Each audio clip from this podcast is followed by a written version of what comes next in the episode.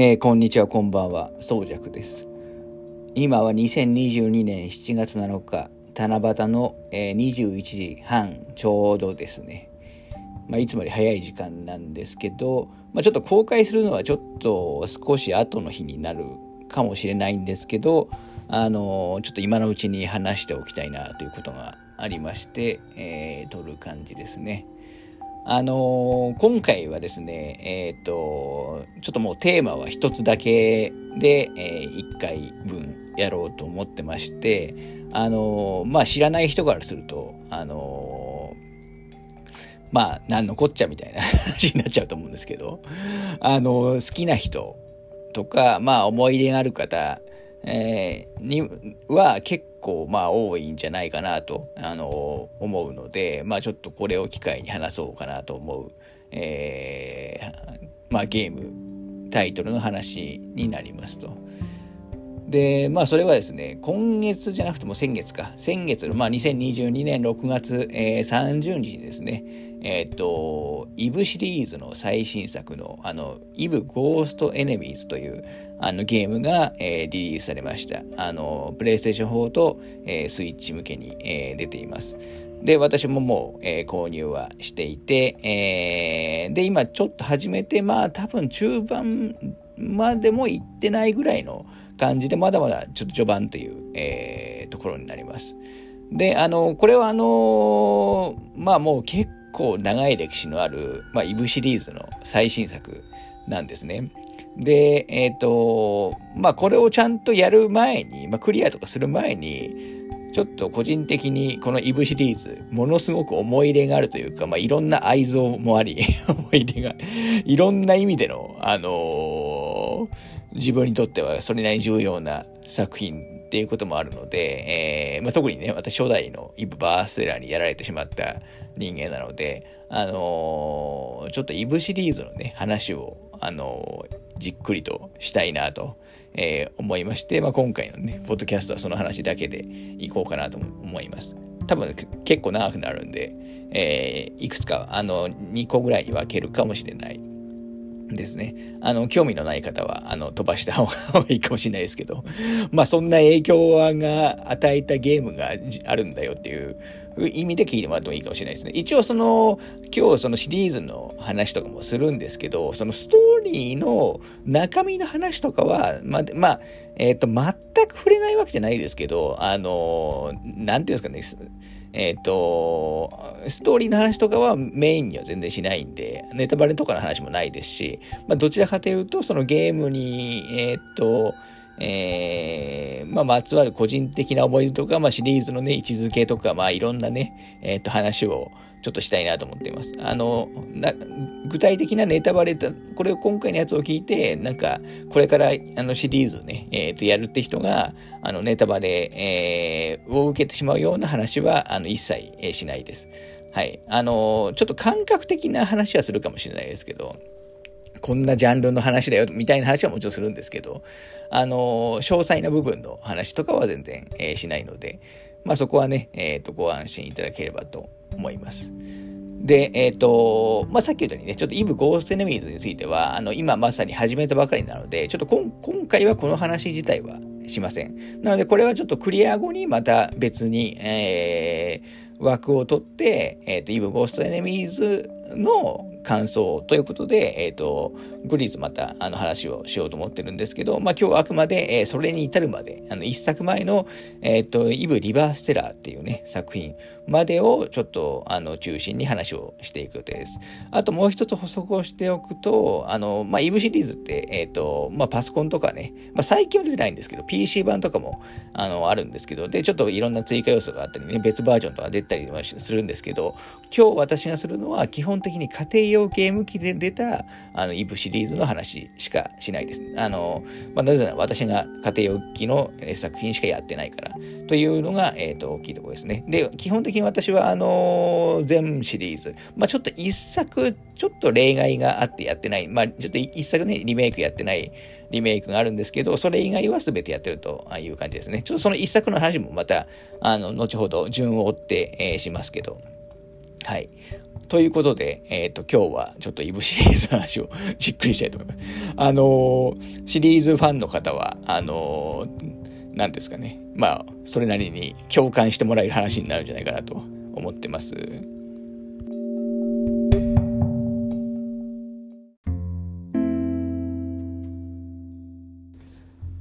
はい。では、ここからは、もう具体的にね、えっ、ー、と、話していきたいんですけど、まあ、まず、あの、イブシリーズ1作目、あの、イブバーストエラー、えー、という作品、まあ、これはもともと、パソコンの方でね、え、ー、と、出た、えー、作品なんですけど、あのまあ、PC98 シリーズですかね。で、それが、あのサターンにね、家庭用機だと、あのセガサターンに、えーと、移植されましたと。で移植されたのが、えーと、97年の、えーと、1月、えー、発売日ですね。1月24日かな。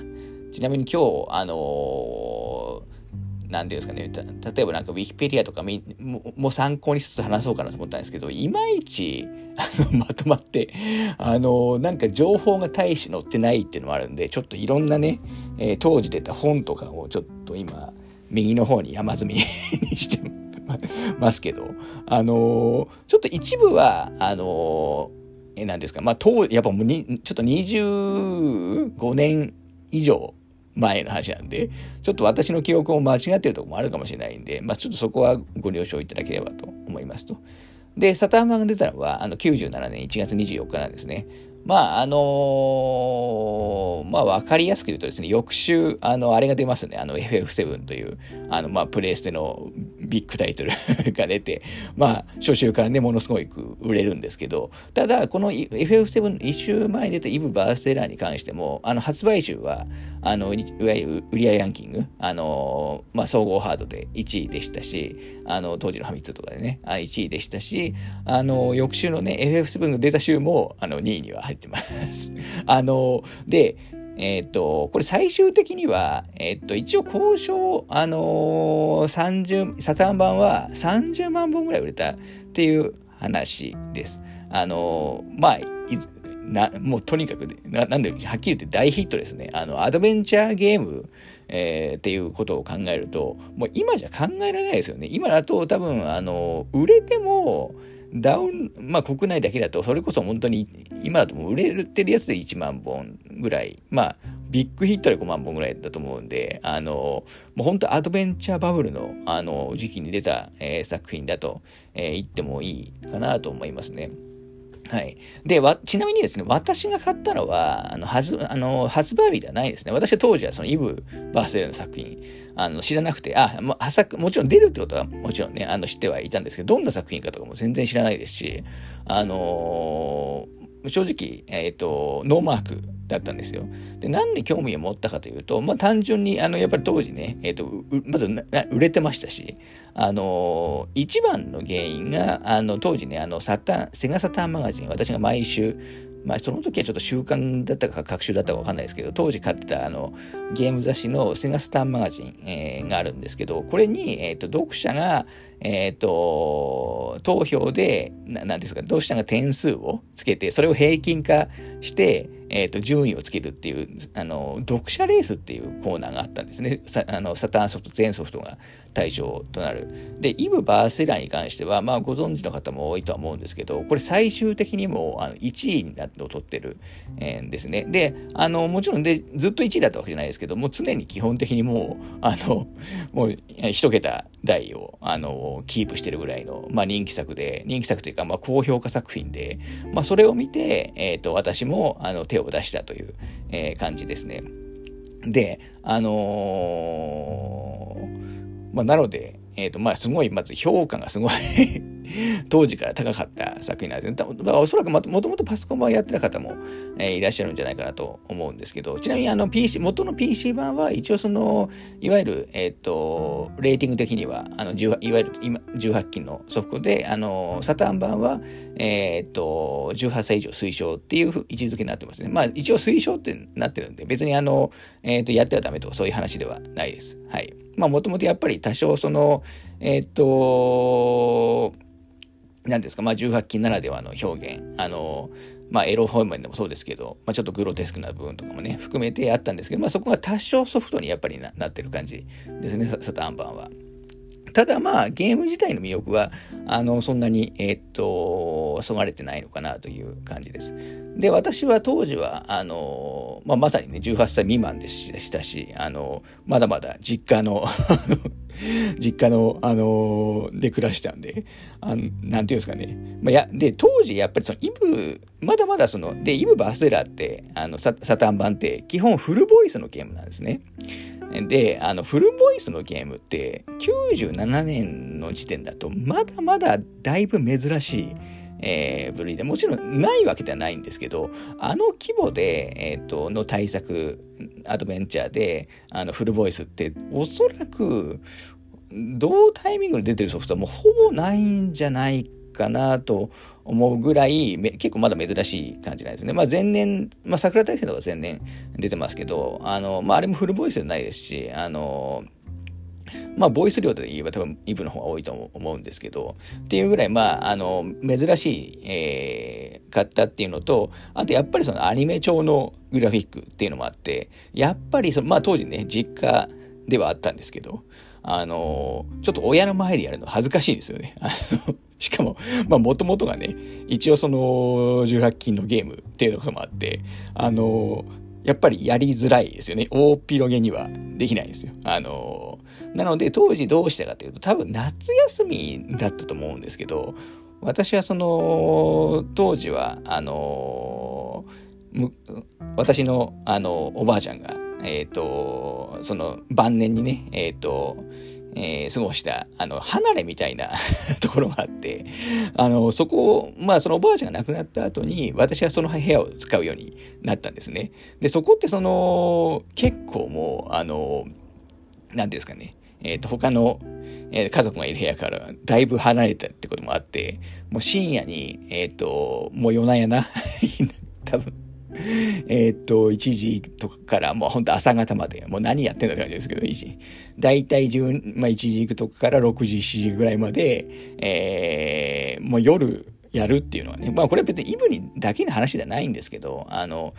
やっぱりなんかその、まだそのぐらいの学生時代ってなんか夜ゲームをすることになんか妙にテンションが上がるっていうのもあったんで、あのー多分夏休み7月とか8月、その97年の、えー、と7月とか8月だったと思うんですけど、その頃に、えっ、ー、と、やってたと思います。はい。で、あの、朝になったら寝るっていう感じでしたね。あの、まあもちろんその学校の行く期間だとそんな時間に起きてられないんで、まあある意味ね、買った時期もそういう意味だとちょうど、あの、良かったのかもしれないですね。はい。で、そんなこんなで、えっ、ー、と、大体1週間ぐらい、えー、あ、すみ、ちょっとイブの、今、ゲームの話全然してないけど、もうちょっとこの後しますね。で、大体、まあ、イブ、初代のイブバーステラって、まあ、多分25時間ぐらいかな。で、多分クリアできると思うんですよ。あの、ボイスを大体聞いて。なので、まあ、大体当時そのペースでやって、まあ、1週間から10日ぐらいかな、ぐらいでやって、えー、クリアしましたね。で、まあ、クリアしたんですけど、あの、当時やられた方だったらわかると思うんだけど、まあ、とにかくもうエンディングとかにもショックをだいぶ受けてしまって、あの、もう終わった後、多分クリアしたの多分5時ぐらい朝の5時ぐらいだった気がするんですけど、もう何年も前の話なんで、わかんないですけどね。あの、もうほんとしばらく、もう呆然として、もう立ちすくんでました。立ちすくんでましたね。ほんこれリアルな話で。あの、今だとね、別にあの、いわゆるインターネットっていうかまあ SNS とかも何でもありますけど、まだ97年で、あの、まだその、な、ネットワーク上に吐き出す場所なんてないんですよ。一応まだ、もちろんインターネットが一応まだ本当に出てきたぐらいの時代だと思いますけど、まあ私まだその時家にパソコンもなかったですし、あの、まああったとしても、まだその全然そういう、えー、時代じゃなかったんで、このその、なんていうんですか、その気持ちのやり場にものすごく困った、えー、覚えがありますね。だからもうそういう意味でもやっぱりすごいその自分の中に残ってしまっている、えー、タイトルって感じなのかなと思います。多分当時やられた方は今やると多分そこまで多分思わないと思います。やっぱりその90年代、えー、だからこそのそのアドベンチャー、あのー、まだあの時代そのアドベンチャー全盛期だと思うんですけど、あの時代で、えー、だったからこその衝撃だったと思いますし、あの、まだね、ネットワークとかがない時代だったからこその、ななんですかね、まあ、あの、悶々とした気持ちを味わったっていうのが、えー、当時の思いですね。はい。まあ、ちょっとその後のあのエピソードはまた話しますけど、ちょっとまだゲームの話、ま、全くしなかったんで、ちょっとゲームの話をすると、あの、まあ、 EVE burst error はね、えっ、ー、と、いわゆる、あのー、まあ、えっ、ー、と、テキストアドベンチャー、テキストアドベンチャーって言っていいのかなまあ、一応その、えっ、と、まあ、えっ、と、ストーリー重視の、えゲームで、まあ、いわゆるそのコマンド、えー、式、あの、例えば見るとか、調べるとか、話すとか、あの、それこそね、ファミコン時代からあって、あの、えっ、ー、と、コマンド式のあのアドベンチャーになってます。まあ一応探偵ものって言ってもいいとは思うんですけど、で、えっ、ー、と、まあ、大きな特徴としては、まあ、当時なかった大きな特徴としては、主人公が一人いる、二人いるんですね。あの、男キャラの天城小次郎と、まあ、女性キャラの北条まりなっていう二人がいるんですけど、まあ、この二人はね、この後シリーズでずっとキーになる二人ですけど、まあ、この二人を、あのー、なんていうか、切り替えながら進むんですよね。要するに、あ、あのある片方のキャラで特定の場所まで行くと進めなくなって、もう一人の方で進めると、まあフラグ、ダテみたいなことで、ああの、進めるようになるっていう、あの感じの、えー、もので、まあ最近だとね、結構それね、あるんじゃないかと思いますけど、当時はまだあんまなかった気がしますね。で、サターン版良かったのが、サターン版確か4枚組だったはず、えー、なんですよ。だからまあそこからも結構対策感が伝わってると思いますけど、で、ディスク1が確か小次郎編、ディスク2が、ま、あのマリナ編みたいな風に、要するに分かれてるんですね。あの、ディスクが。なので、視点を変えるとき、あの、ディスクの入れ替えをする必要があるんですよ。あの、サターンで一回、あの、開けて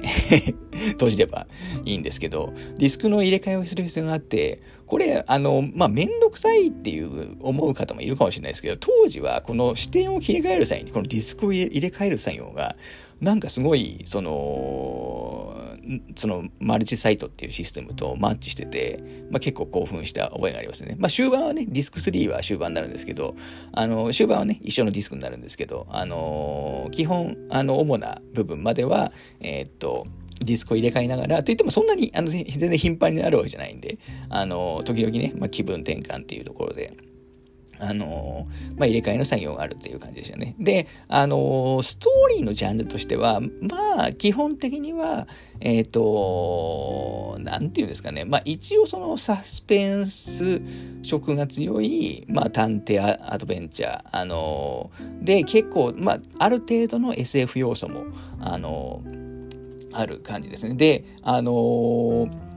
まあ、やった方はわかると思いますけど、まあ、結構いろんな年分も伏線とかもバリバリ入っていて、あのー、まあ、最後とかはね、えー、すごい結末になるっていうところで、あのー、結構、ね、普通に人も死に、死んだりしますし、最後には犯人を当て、を入力するようなあのシーンもある感じです。あの、アクションシーンとかもあって、やっぱりこの時代、あの、アドベンチャーバブルの、っていうこともあって、あの、短いね、ムービーシーンとかもめちゃくちゃ入ります。あの、要するに結構お金は、あの、かかってる、えー、感じですね。はい。で、あのー、まあ、とにかく話が面白いと。もうやめられないって感じですね。あの、まあ、魅力はいっぱいあるんですけど、例えば、その、さっきね、えっ、ー、と、コマンド選択式で、あの、見るとか調べるとかっていう話を、あの、選択するって言いましたけど、まあ、普通み、どっか見たり調べたりしても、あの、別にな面白くないじゃないですか。ただ、このイブの場合は、その、あの、それに対して、例えば、あの、何かを調べるただけでも、あの、面白いテキストが返ってくるんですよね。あの、これはちょっとやってみないとわかんない部分は あるかもしれないですけど、あの、なんていうんですか、全部のテキストを読みたくなるような、まず魅力がすごいあるんですよ。あの、基本、あの、本筋はものすごいシリアスで、えっ、ー、と、まあ、ちょっとね、ま、あのホラー要素もあるような、あのストーリーですけど、あの、一方ですごい、その、ギャグ要素、えー、コミキャラ要素みたいなやつもあって、まあそういう部分がゲーム的に、えっ、ー、と、いろいろ入っているっていうのは、あのー、やっぱ大きな、えー、魅力かなと思いますね。はい。あのまあとにかくシナリオが、あの、この97年とか、まあ実際もっと PC 版だったらももっと前ですけど、の時点だと、まあ間違いなくゲーム史上、あの、最高でクラスの、えー、シナリオだと思います。まあ、かつそれをマルチサイトっていうね、2人の視点で、えー、進めるゲームっていうので、え、ー、と、まあ、うまく、えー、回るようになってるっていう感じですね。で、あのエンディング、エンディングもまたすごい長いんで、まあ、どっからエンディングというのかわかんないですけど、あの最後ものすごい、えー、長いシークエンスで、あの、真相が語られるんですけど、まあ、ここは本当に、えー、っと、すごいシーン なので、あのー、まあ、これからやっても同じ感動は味わえるわけじゃないんですけど、まあ、未プレイな方は、まあ、後から言うね、リマスター版とかやられてもいいのかもしれないですね。はい。まあ、そんなゲームです。で、あのー、そうですね、ちょっと、な、一回また切りますね。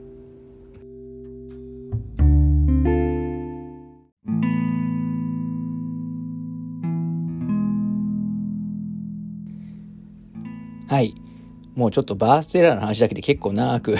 なっていきそうですけど、あのー、まあそんなこんなで、まあ私はだいぶそのイブバーステラーにはやられまして、まあ少なくともその、えっ、ー、と90年代後半、えー、とかはもう間違いなく自分にとってのその一番の、えー、ゲームっていう感じです。というかしばらくもそうでしたし、あのー、総合的な影響を受けたっていう意味では今でも本当に3本の指に入るまあ、結構ゲームやってる方だと思いますけど、あのぐらいの、あの作品です。はい。で、まあそんな作品なんで、あのこれ、話とかシナリオとか誰書いたのかってもちろん当時もね気になるわけじゃないですか。ただ、あのあで、これ、えっ、と、シナリオを書いてるのが、えっ、と、菅野博之さんという方なんですね。まあ、当時はまだ剣野幸宏っていう、まあ、ペンネーム。まあ、これもいつの時代使ってるかわかんないんですけど、あのまあ、イブ・バースエアっていうのシーズウェアっていうあのブランドが作ってたゲームで確かサターン版の発売元はイマジニアさんだった、えー、と思いますね。で、あの、だったんですけど、あの、この菅野博之さん、まあちょっとこれ、あの、ちょっと今後は、あのー、野さんと混ざっちゃうんで、ちょっと菅野さんのっていう、あの名前で、え統一しますけど、あのまあ、菅野さんがね、えっ、ー、と、シナリオとか、あと、まあ、ゲームデザイン周りとか、まあ、それこそ一部プログラムとかもや、もともとはね、えー、作ってた、えー、らしいんですけど、あのー、菅野さんは、そのサターン版の、えっ、と、イブバーストエラー、あの発売前に、もうシーズウェアを、あのまあ、退社、まあ、会社を辞めてしまっていて、えー、あの、実はこれサタン版に関しては、まあ、移植に関わってはないんですけど、まあ、それだけじゃなくて、えっ、ー、と、スタ、最後のスタッフロールに名前が出てこないんですね。なので、あの、まあ、もちろんね、最後、このイブ・バセラ、もうエンディングの、もうスタッフロールまで素晴らしいんですけど、スタッフロールで、えっ、ー、と、あの、名前探すじゃないですか、普通、これ、シナリオね、誰なんだろうと。探すじゃないですか。出てこないんですよ。で、今だったら、まあ、調べればすぐわかる話ですけど、当時わかんないんですね。えっ、ー、と、90、えー、7年ですから、あのー、まあ、さっきね、まあ、うちインターネットもなかったですし、あの誰かわかんないけどすごいっていうね、あの、感じの変な、変なふわふわ、まあ、その辺でもちょっとふわっとしたね、え、感情になったような、えー、記憶があります。まあもちろんね、その後すぐ、あの、分かりはするんですけど、今だったら、あの、たとえ辞めてても、大体そのスタッフロールには掲載されるじゃないですか。いあの今今現在の雰囲気、ゲーム業界の雰囲気だったら、えー、されると思いますし、90年代後半だったら、まあ、そういうのはちょっと会社にもよりけりっていうん、だと思いますけど、まあ当時はまだ、えっ、ー、と、辞めた人は、あの、スタッフロールに載せないみたいな風潮が結構あったりもしたんで、あの、まあ、もしくはね、ペンネームで載せるとかあったりしたんで、あのサターン版のイブは残念ながら載ってなかったんですよね。それが本当に、えっ、ー、と、残念でした。まあもちろん移植にはかかってないとはいえ、そのさっき言ったね、マルチサイトシステムとか、まあ今回の壮大な、えー、ストーリーを、あの作った、その菅野さんの名前、え、がちょっと載ってないっていうのは、ちょっととやっぱりあんまりよろしくはないことだと思いますね。今の多分最近出てる移植版でもちょっと記憶にはないですけど多分出ないんじゃないかなとは、えー、思います。ちょっとこれは間違ったら申し訳ないですけど。はい。ちなみに菅野さんの話をあの先にしてしまうとあのまあ、菅野さんはね、その後、えっ、ー、と、あれですね、えっ、ー、と、エルフに行くんですよね。で、エルフで、あの、確か取締役かなんかになって、あの、まあ、こちらもね、大ヒット作の、あの、この世の果てで恋を歌う少女を言うのの、えっ、ー、と、シナリオとかゲームデザインを、あの、やって、まあ、これもね、サタン版。これ、これは確かサタン版出た時に、えー、っと、ちゃんと名前はね、スターロにさすがに入ってたと思いますけど、あの、で、それも、で、エルフもその1本出して、基本的にはやめてしまって、その後、あの、自分で会社を設立するんですよね。アーベルっていう会社を。あの、もうこれ、で、そこで結構、そのゲーム雑誌のインタビューとかにも、あの、出るようになって、あの、イブ・バーステラエユーの、のシナリオの、あの、缶のひろゆきっていうのが結構だいぶ前面に、え出てきた印象がありますね。ただ残念ながら、あの、まあ、あの、ご存知の方も多いとは思いますけど、この菅野さんは、あの、2011年、つまりもう11年前ですね、あの、えっ、ー、と、脳梗脳梗塞で、えー、亡くなってしまっています。43歳。で、これ本当にその当時、えっ、ー、と、まあ私もツイッター、当時ね、菅野さんのツイッターもフォローしてたので、あのー、ですけど、あの、そのニュースが、あの、流れ、見たときは、もう本当頭が真っ白になったのを 覚えてますね。あのー、まあ単純に若いっていうのもありますけど、やっぱりそれだけ、あの、私に影響を与えたゲームをあの作ってくださった方なんで、まあ本当に大ショックでしたね。あのツイート本でね、菅野博之メモリアルっていう本も出たんですけど、それもあのもちろん買って、あのついこの前もね、実はあの読み返したりもしてました。ちなみにそのその本で、あの菅野さんの作品の人気投票みたいなやつがあるんですけど、確か1位はイブだったような、言うのじゃなくてイブだったような気がしますね。はい。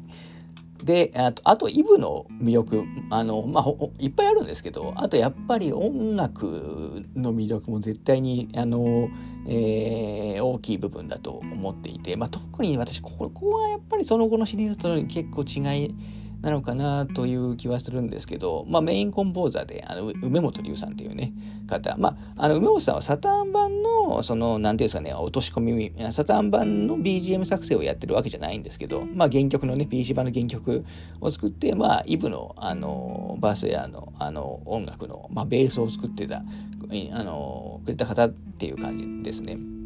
まあ、梅本さんがメインで、あと高見龍さんがね、えー、サブで多分入ってた、えー、感じですけど、で、ただ残念ながら、もう本当に運命的なものを感じてしまいますけど、まあ私あの、えっ、と、ゲームミュージックもね、すごい好きで、あの、梅本さんのファンでもあったんですけど、梅本さんも2011年に、えっ、ー、と、37歳の若さで、亡くなってるんですね。だからほんとさっきの菅野さんと、えっ、と、本当同年に、えー、亡くなられてしまう。もう二人ともめちゃくちゃ若い、えー、のにもかかわらず亡くなられてしまっていて、もう本当に、えっ、と、この時は もう本当にだいぶショックでしたね。連続でこんなことが、えー、特にね、自分の特に好きなゲームに関わる部分でそういうそういうことがあったので、まあ、だいぶショックだったのを覚えてます。ちなみに、イブ・バーステラーに関しては、サントラも何回か出ていて、サターン版発売日に出たサターン版準拠のサントラと、あの、プレス2版のね、えっ、ー、と、リメイク版が出た時に出た、なんかよくわからない微妙なサントラ、まあ持ってますけど、これも、と、あと、もともとのね、PC 版とか、あの、まあオリジナル系の、あの、音楽を、音源を収録した、えっ、ー、と、あああとその何ですかね、えっ、ー、と、まあ、もともとの本当原版みたいな、えー、ものを収録した、イブ・バースデー・ラ・ザ・パーフェクトっていうね、サンダーとか、あの、いっぱい CD 出てます。あの、私は全部買ってますけど。はい、そんな感じで、まあ音楽的評価はとにかくすごい高い、えー、作品だと思いますね。で、後でまたこれも補足しようと思いますけど、あの、イブシリーズってその後、あの音楽はね、別、あの、全然別の方が作って、まあ別のあの雰囲気になるんですけど、あの、一個前に出たイブリバーステラーっていうね、あの、作品は、このバーステラーのあのサウンド、基本アレンジがメイン主体で伝われていて、まあ、リバーステラーの評価が高いのは、まあ、僕はこの音楽の力はすごい強いんじゃないかなと今でも思ってますね。まあ、ここはまたリバーステラーの話をするときにじっくりしようかなと思ってますけど。まあ、なので、まあ、本当に、まあ、この手の、ね、やっぱりその、アドベンチャーゲームって、まあ、シナリオ、まあ、菅野さんの場合シナリオだけじゃなくてもう、ゲームデザインもやってるんで、もう本当に、あの、全体のね、ディレクションをやってるようなイメージですけど、菅野さんと、まあ、あとね、えっ、ー、と、印象深い音楽を作っていただいた、その梅本さんがね、えー、亡くなってるんで、もう本当にその、いたたまれない気持ちになる感じですね。はい。で、えっ、ー、と、あちなみに私は菅野さんの作品の中では、あの、やっぱこのイブが一番の、結構や、家庭用で出てるやつは、軒並みやってると思いますけど、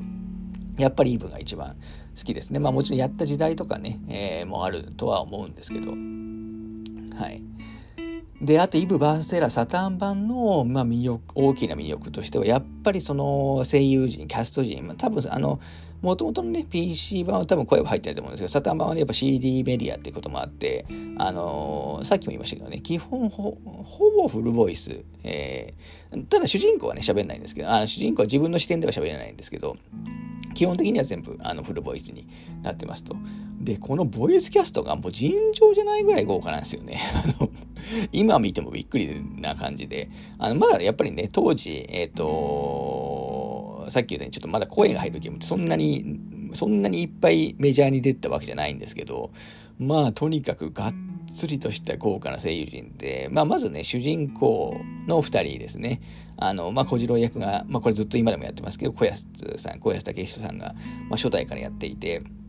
あの、まあ、あの、さっき言ったようにね、えー、主人公、自分が主人公の時は声出ないんで、まあ、ボイス量は少ないんですけどね。なので、えっ、ー、と、主人公の声が聞けるのは基本的にもう一人のサイトで、あの、視点の時に会った時と、あと、まあ、クライマックスの、えー、シークエンスで、えー、聞けるぐらいなんですけど、で、あと、北条マリナ役。で、北条マリナに関しては、あのー、今だとね、もうずっと三石さん、三石琴乃さんがやられてますけど、サタン版の、あの、一番最初の時は、あの、岩尾純子さんがやられてたんですよね。えっ、ー、と、岩尾さんはその後に出るロスト版でも、までは岩尾さんがやられて、ゼロから、あのー、三石さんだったんですけど、岩尾さんがやられてやられてて、で、まあ、とにかくサブのね、えっ、ー、と、まあ、ヒロインっていうか、まあ、女性キャストがまず、えっ、ー、と、豪華で、あのー、例えば、まあ、今回ね、このゲームでキーになる、えー、人物、御堂麻也子役に、まあ、岡本麻也さんですね、私の好きな。あの、とか、あと、まあ、えっ、と、プリン役、えっ、と、まあ、怪人のね、まあ、女の子役に、えっ、と、水谷優子さん。まあ、水谷さんもね、亡く亡くなられてしまいましたけど、あと、あの桂木弥役に本田千恵子さんとか、えー、本田さんも亡くなられてしまいましたよね。そういうともうちょっと奇跡に入ってる方が多いんで、すごく、えー、残念ですけど。あと、あのー、日村京子役に、えー、松井直子さんとか。まあ、この辺のメンバー聞くと、もう完全にゼータガンダムだ、今、改めて考えると、もうゼータガンダム、ダブルゼータガンダムのメインの女性の キャストが 全員入ってるっていう、えー、イメージですけど、はい。あたりも豪華ですし、まあ、それよりもやっぱびっくりなやっぱ男性陣のキャストで、まあ、例えばね、まあ、シリーズおなじみの本部長役に、まあ、こもうこれももうキャスト変更されてしまいましたけど、今野沢那智さんがね、えー、やられたり、あとあのー、納屋五郎さん。まあ、納屋さんも亡くなられて、本当に亡くなられてしまった方、まあ、もう昔のゲームっていうこともありますけど、苗五郎さんがあ入ったり、あとはまあ、えっ、ー、と、若本さんね、若本のりおさんとか、飯塚正蔵さんとか、あの、もうやばいですね。あのとにかく、えっ、ー、と、豪華な声優陣だったと思います。で、私、あの、このイブ・バースレアって時点って、まあ今ね、いろんな声優さんの名前出してますけど、この時点ってまだ全然声優さんの名前とか知らない時代で、あの、全く、あの、誰が誰かわかんない時代だったんですけど、僕がその声優さんに興味を持ったのが、このイブ・バースレラが、なんですよ。なんで、まあそういう意味でもやっぱ大きい作品だなと改めて思いますね。あとチャ、あのチャフーリーさんともやってますけど、さっき言います。で、えっ、ー、と、このサターン版のすごいところの、あの、一つとして、まあディスクよ、先ほど言ったようにディスク4枚、あの、なんですけど、ディスク4に、あの、声優インタビューが入ってるんですよね。で、こんなの今でもあんまりないじゃないですか。しかも声優インタビューが、なんと動画で入ってるんですよ。あのえっ、ー、と、まあ、Q&A 方式だったと思いますけど、まあもちろんサターンなんで、えー、まあムービー荒いですよ。荒いですけど、動画で声優のインタビューが入ってるんで、やっぱすごいその、あのさっき言ったようにね、あのもう本編めちゃくちゃ良かったんで、あのもう各キャラクターの声とかもちろんだいぶ愛着湧くんですよ。で、その終わった後に、そのディスク4でね、えっ、ー、と、動画付きの声優インタビューとか見てしまうと、まあみんなやっぱ好きになっちゃいますよね。あの、っていう、あの、もうびっくりなね、豪華な 内容だったのを覚えてますね。だからもう本当にやっぱりこれは本当アドベンチャーバブルの、えー、時代に出せた、まあアドベンチャーバブルですし、今はまあもともとね、えっ、ー、と多分 PC 版もおそらくそれが知名度あった作品だと思うんで、まあそれで本当にこれだけのさあのいろんなね要素が入った。作品になってるのかなと思いますけどだから本当商品としてあのー、すごい完成度だったんですよねサタン版は。あの、まあ、後々ね、えっ、と、後でまた、えっ、と、プレス版の話とか、リマスター版の話とかもしますけど、あの、やっぱり総合的にやっぱすごいと思うのは、やっぱサタン版ですね。これがなかったら、あの、多分こんなにバースデーラー好きになってないと思います。はい。まあ、そういう面でもやっぱり、えっ、と、このゲームの存在は大きかった感じですね。で、多分おそらくそれは当時私だけじゃなくて、えー、多分いろいろね、えー、同じように思ってもらった方、思った方が結構いっぱいいるんじゃないかと思いますね。で、えっ、ー、と、当時は、まあ今で言う、例えばそのアニメイト的な店にイブバースデーのグッズとかも売ってたりしましたし、まあそれこそね、まだ全然そういうのは少ない時代にドラマ CD とかもね、いうバーセラーはであの何枚か出たりしてますし、まあもちろんさっき言った菅野さんは関わってないですけど、ないですけど、まあそういうふうにやっぱりそのいろんなね、展開もしたんで、やっぱり人気は高かったんじゃないかなと思いますね。当時のあのグッズ、下敷きとか、まだ持ってますね、私。はい。ピンズとかも貼ったんですけど、もうそれはちょっとね、もう劣化しちゃったんで、どっかで捨てちゃいましたけど、まあ、グッズとかも出るぐらいの、えー、感じだったっていうところですね。はい。で、まあそんなところかな。で、あの、あと私の思い出話を一つ 追加しておくと、あの、まあ当時にさ、やっぱその、まあ終わった後、やっぱも、悶々としてたわけですよ。あの、ものすごいいいけど、あの、インターネットもない時代じゃないですか。なので、まあ、あの、そもそも話す相手いないですよね。あの、まあ、が、学校でも、あのー、そんなにね、えっ、ー、と、まあ、ゲームをがっつりやってる人ってそんなにいないですし、まあ、それこそね、えっ、ー、と、その、さっき言ったインバーセラの翌週に出た FF7 とかはね、だったらまあ、それなりに言いますけど、あの、いないんですね。ところがですね、ここですごいことが起こりまして、あの、まあ、ある時、えっ、と、まあ、私のね、後ろの席に、えー、あのいる、えー、と、まあ、人と、あの、まあ、ちょっとな、ゲームの話をする気になったんですね。で、まあ、私あんまり基本的に、まあ、今これ会社でもそうですけど、あんまりその、えっ、ー、と、ゲームの話しないんですよ。あの、外では。これなんでかっていうと、まあ、めんどくさいからですね。めんどくさいからっていうのは、あの、なんかあんまりその、どう、なんか中途半端な話をするぐらいなら、あんまりそもそもしたくないんですよ。あの、なんでしないんですけど、まあなぜかちょっとね、えっ、ー、とゲームの話をする気になって、どんなゲーム好きみたいなのをちょっとね、話す機会があったんですよ。そうしたらなんと、あのー、イブが、その僕の後ろの席の、えっ、ー、と、まあ友もう友達と言いますけど、あの友達はイブが好きだったんですね。なんと。